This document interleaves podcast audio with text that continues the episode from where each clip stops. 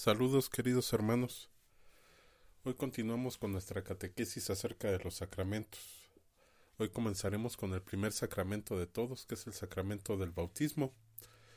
Debido a la extensión del tema y, y no quisiera yo quedarme con cosas en el tintero y aún así nos vamos a quedar cortos, pues pienso dedicarle por lo menos dos sesiones a, a este sacramento. Y pues bueno, como todas las catequesis que tomamos, lo primero que hacemos es ponernos en presencia del Señor. Vamos a pedir la, el auxilio del Espíritu Santo para que nos ayude en este rato de meditación. En el nombre del Padre, del Hijo y del Espíritu Santo. Amén. Padre, gracias porque nos amas. Gracias porque eres bueno Gracias porque un día pensaste en nosotros y existimos. Gracias porque un día pensaste en mí y existí.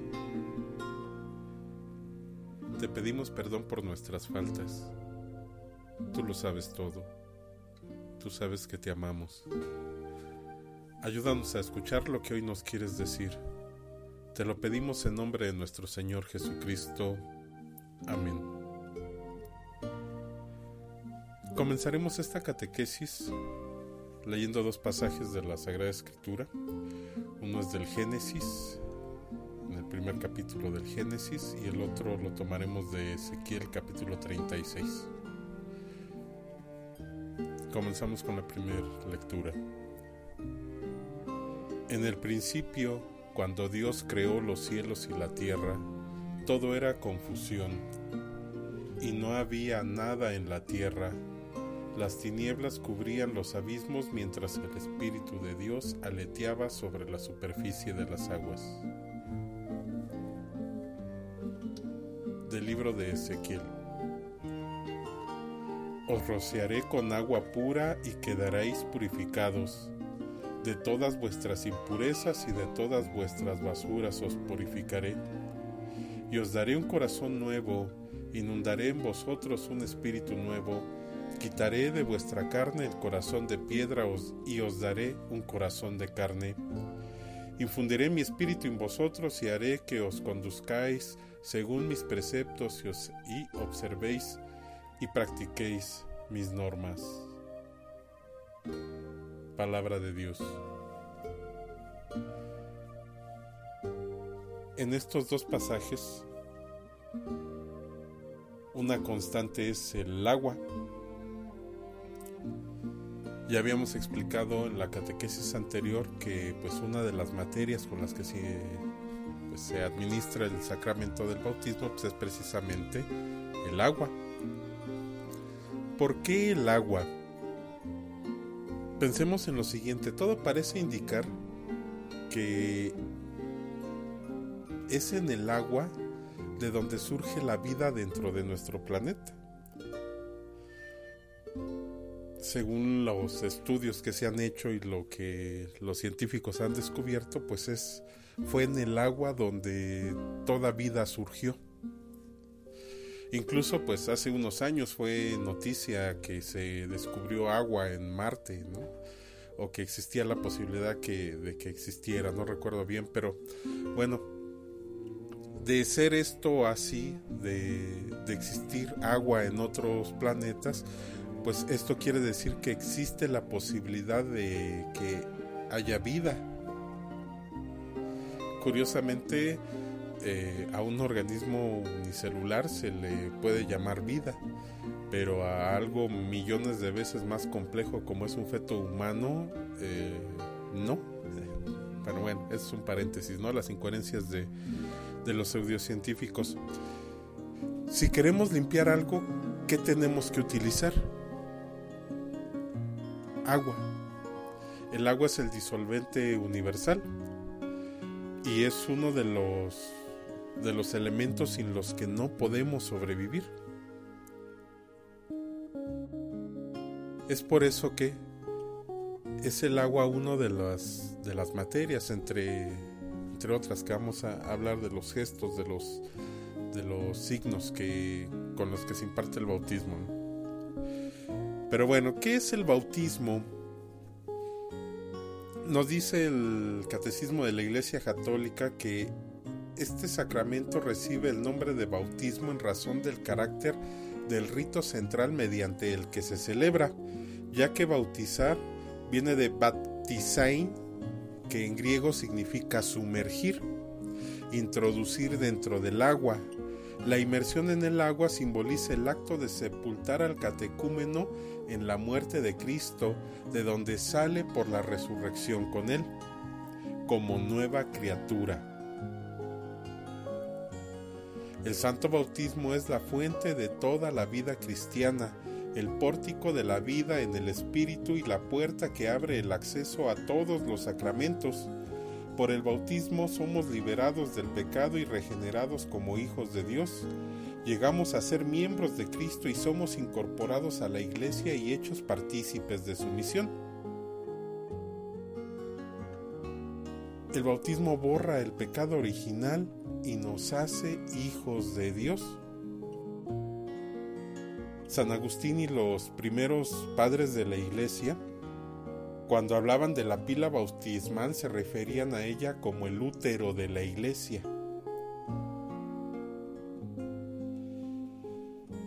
ya que pues es en el bautismo cuando realmente nacemos, nacemos a la vida.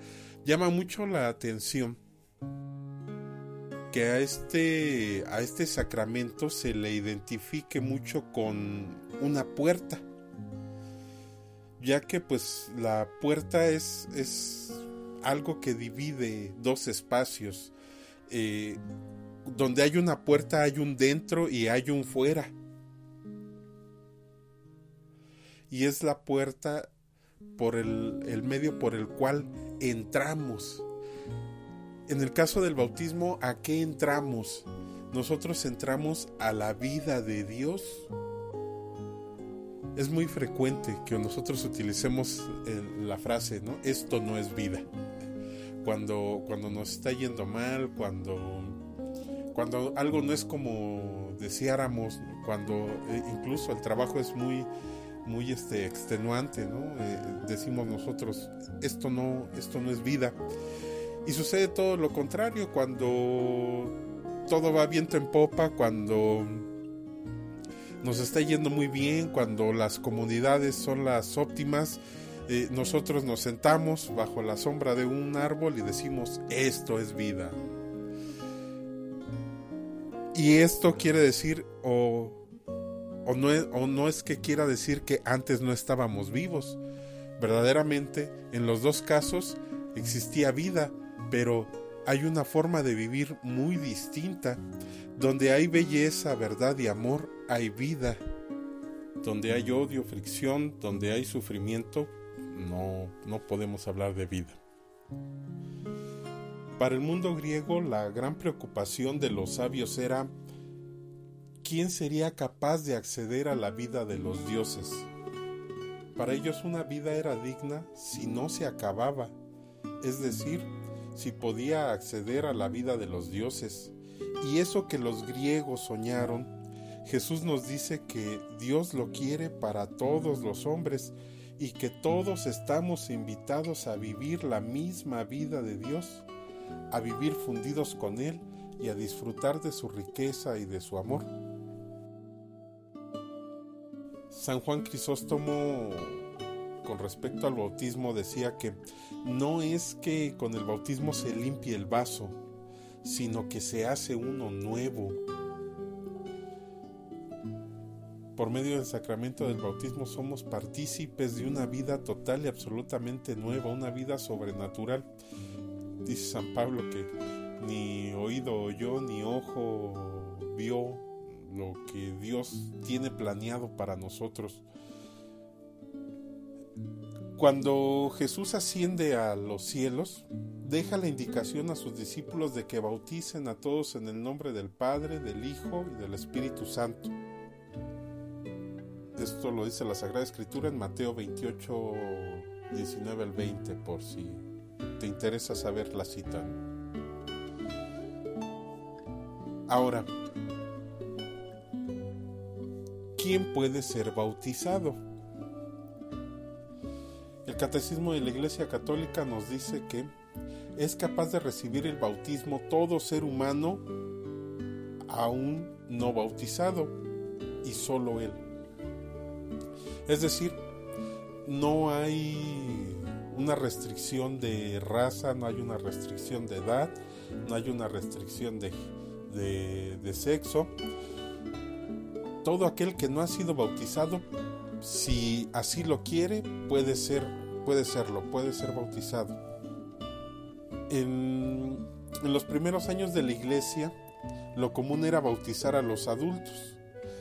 Esto se hacía así porque para ser parte de la iglesia se tenía que llevar una formación para que el catecúmeno madurara su respuesta a Cristo. Y es que con el agua y el santo crisma no basta.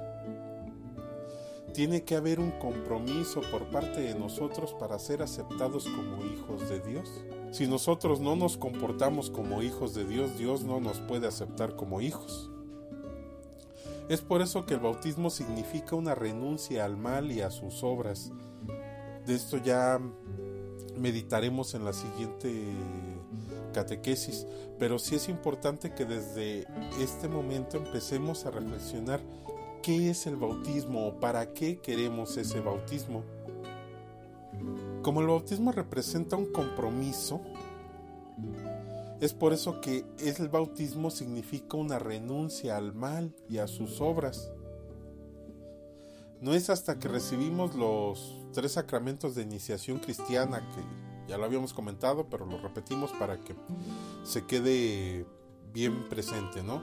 los tres sacramentos de iniciación cristiana son el bautismo, la confirmación y la comunión. No es hasta que recibimos estos tres sacramentos que podemos este, decir que ya somos parte de la iglesia. Pero recordemos que son de iniciación, no de conclusión. Es decir, el proceso apenas empieza. Con este proceso, con estos sacramentos se nos abre la posibilidad de llevar una vida distinta y este proceso no va a terminar hasta que no llegue el día de nuestra muerte. A eso nos referimos con que eh, con el agua no basta. Hay que, hay que adquirir ese compromiso de, de comportarme como hijo de Dios.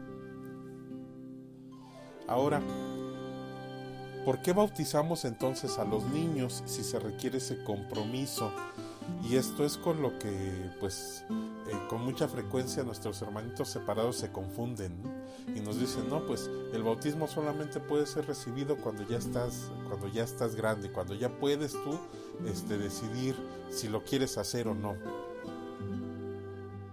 ¿Por qué nosotros entonces los católicos bautizamos a los niños? Bueno, es muy sencillo. Conforme fue creciendo la comunidad cristiana y cada vez había más adultos bautizados, se dio por hecho que estos adultos educarían a sus hijos bajo la fe cristiana, por lo que estos niños no tenían necesidad de una formación antes de bautizarse, ya que su crecimiento en la fe sería resguardada por sus papás, que ya habían recibido esa formación. Aquí un, aquí un pequeño paréntesis, yo quisiera platicarte cómo, cómo era esta formación. Se dice que en estos primeros años de la iglesia aquel que quería ser aceptado dentro de la misma tenía que recibir una formación de tres años para poder ser aceptado dentro del seno de la iglesia. ¿En qué consistía esta formación? Bueno, obviamente se le educaba en las verdades de fe, es decir, en el símbolo de los apóstoles, lo que hoy llamamos el credo. Tenía que saber todas estas verdades de fe. Aquí otro paréntesis dentro del paréntesis el credo no es una oración, sino el credo es precisamente una declaración de fe. En el credo nosotros eh, somos testigos, es decir, nosotros declaramos todo lo que creemos los cristianos. Si alguna vez alguien te pregunta en qué creen los cristianos, tendrías tú que recitarle el credo.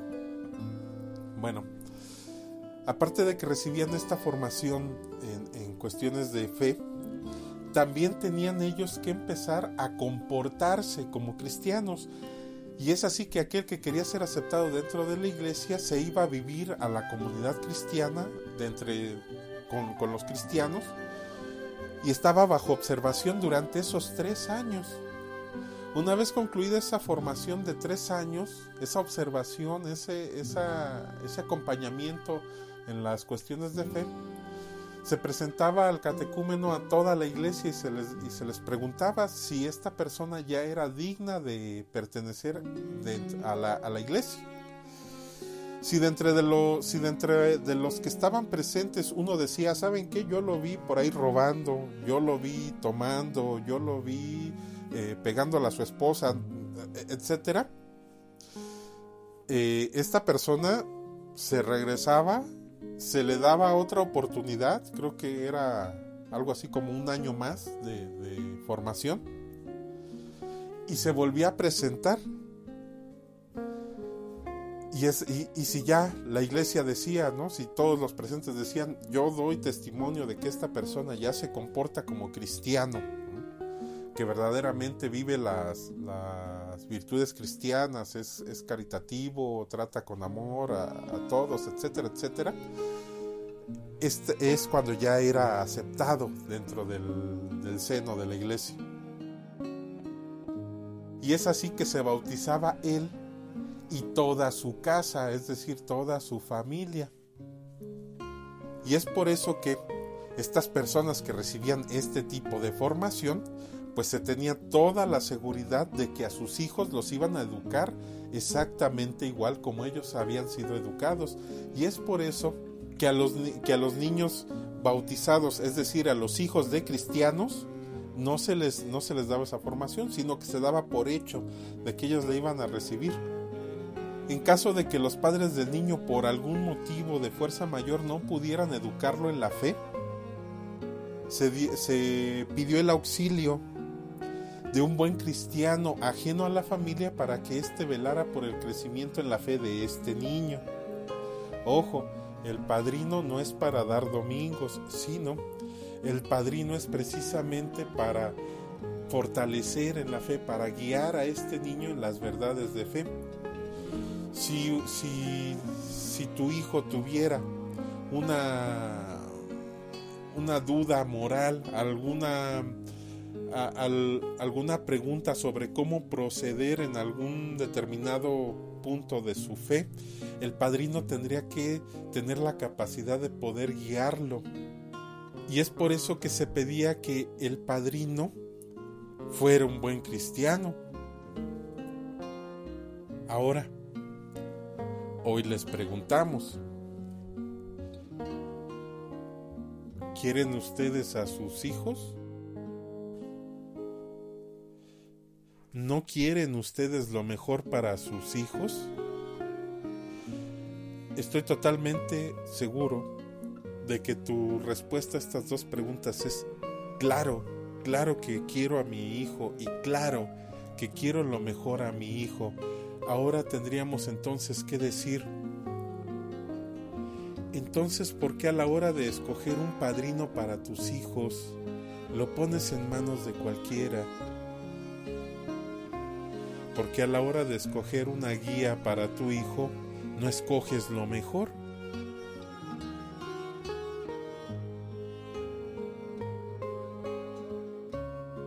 Nosotros como catequistas tenemos que lidiar frecuentemente con las siguientes eh, inquietudes, ¿no? O las siguientes preguntas. Nos dicen, bueno, ¿y, y el padrino puede, no, puede vivir en unión libre? Y la respuesta a esa pregunta es no, no puede vivir en unión libre. ¿Por qué? Porque a la hora de que el padrino quiera corregir a tu hijo, no tiene calidad moral para hacerlo. Ahora, ¿cómo se puede guiar a alguien en la fe cuando esta fe no ha sido aceptada, no ha sido abrazada y vivida con todas sus consecuencias? Estamos hablando entonces de vivir como cristiano y nosotros los cristianos nos casamos bajo la ley de Dios. porque somos cristianos, porque hemos aceptado a Dios como guía de todas nuestras cosas, de todas nuestras decisiones, en todos los pasos que damos, Dios está por delante. Si estas personas no comulgan con esta forma de ser, ¿cómo quieres que guíen a tus hijos? Y es que hay que decir que padrino significa segundo padre y compadre significa junto con el padre. Estás buscando precisamente un segundo padre para tu hijo. Repito, no en lo económico, no es para que le compre zapatos, no es para que lo ayude económicamente, ¿no? Que claro, dentro del ser cristiano pues entra esa parte material, pero en realidad lo que a la iglesia le importa es que el padrino guíe a tu hijo, lo ayude en las cuestiones de fe, lo ayude a fortalecer su fe, lo ayude a acercarse a la iglesia, acercarse a Cristo. Lo que la iglesia busca es lo mejor para tu hijo, el mejor ejemplo que él pueda tener. Y es por eso que tanto el papá como el padrino tienen que ser buenos cristianos. Incluso tenemos que señalar que aunque la iglesia permite que sean bautizados los niños cuyos papás no están casados bajo la iglesia, ya que, bueno, el primer punto es que Jesús nos ordena personalmente, en Mateo 19:14 nos dice, dejad que los niños vengan a mí y no se lo impidáis porque los que son como estos es de ellos el reino de los cielos. Es decir, el niño tiene derecho a participar de la vida eterna eh, y esto es mandato de Jesús. De hecho, esta es otra de las razones por las cuales nosotros los católicos, en total obediencia a nuestro Señor Jesús, bautizamos hijos, eh, bautizamos a nuestros hijos pequeños, bautizamos niños, porque Jesús así lo dice, dejad que ellos se acerquen a mí y no se lo impidáis. Esto no es una sugerencia, es una orden explícita salida de la boca de Jesús. Y el segundo punto es que la gracia de Dios, eh, eh, la gracia de Dios eh, que se otorga en el bautismo no está sometida a las condiciones morales o sociales de las personas. Es decir, Dios es da porque es bueno y esto no depende de nada ni de nadie y de hecho nadie se lo puede impedir. Por tanto, eh, eh, el niño tiene, repetimos, ese derecho a recibir la gracia de Dios. Ya dependerá de ese niño conforme vaya creciendo en su vida si, habrá, si abraza o rechaza ese amor. Pero pues decimos nosotros en, en coloquialmente, ¿no? Pero que no quede en nosotros.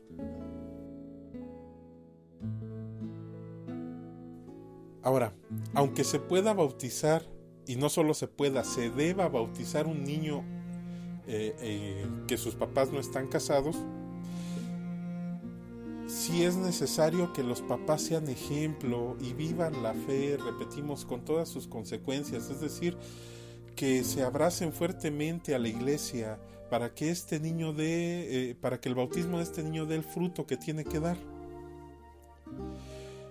Dicho sea de paso, tampoco vale decir, eh, digo, porque lo he escuchado, alguna vez este, yo platicando con un amigo me decía, ¿no?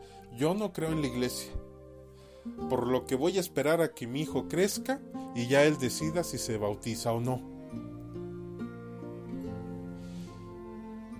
Este, este postulado, esta, esta respuesta, eh, supone una irresponsabilidad por parte de, los padres y una falta de amor grave. ¿eh? Pues decíamos que si tú quieres a tu hijo, pues quieres lo mejor para tu hijo. Imagina que un padre diga, yo no quiero forzar a mi hijo a nada. Así que me voy a esperar a que crezca para ver si él quiere ir a la escuela o no. ¿Qué pensarías de esta persona? Repetimos, si quieres a tu hijo, quieres lo mejor para él. Por tanto, pues tú no te esperas a que él tome decisiones y lo dejas que, navegue como, como nave sin, sin timón, hasta que pues él un día eh, por sus propios medios encuentra la verdad, sino que pues nosotros como padres responsables le damos lo mejor. ¿Qué es lo mejor? Pues es precisamente la presencia de Dios en su vida, los valores morales que tiene que abrazar para poder él eh, pues, desenvolverse como, como, buen cristiano y de hecho pues ya ni siquiera como buen cristiano, como un ser humano, como parte de la sociedad, como un buen este, patriota. Una de las, de las grandes de los grandes problemas que tenemos eh, eh, el día de hoy en nuestro país pues es precisamente esa falta de valores. Y es que con la falta de papá y de mamá en el hogar pues los niños crecen precisamente como la hierba, sin ningún tipo de, guía. Y esto hace precisamente que no exista ningún tipo de temor a nada y es lo que estamos lo que estamos pasando. Por hoy vamos a dejar este tema hasta aquí.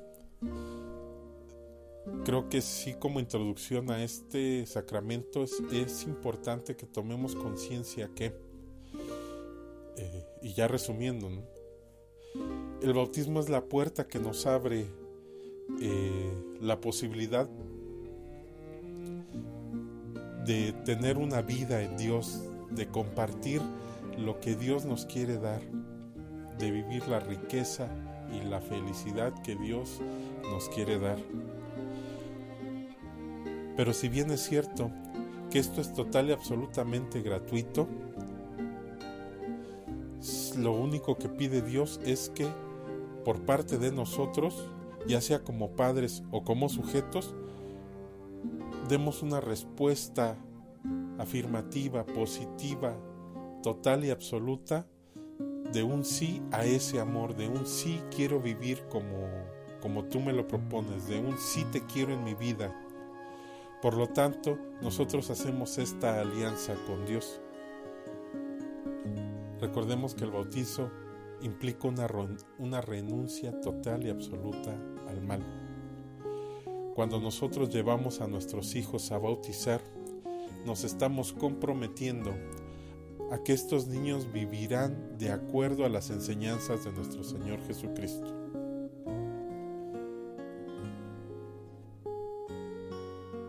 Que tengan una excelente semana. Nos quedamos con esta oración con este canto de alabanza. Nos escuchamos pronto.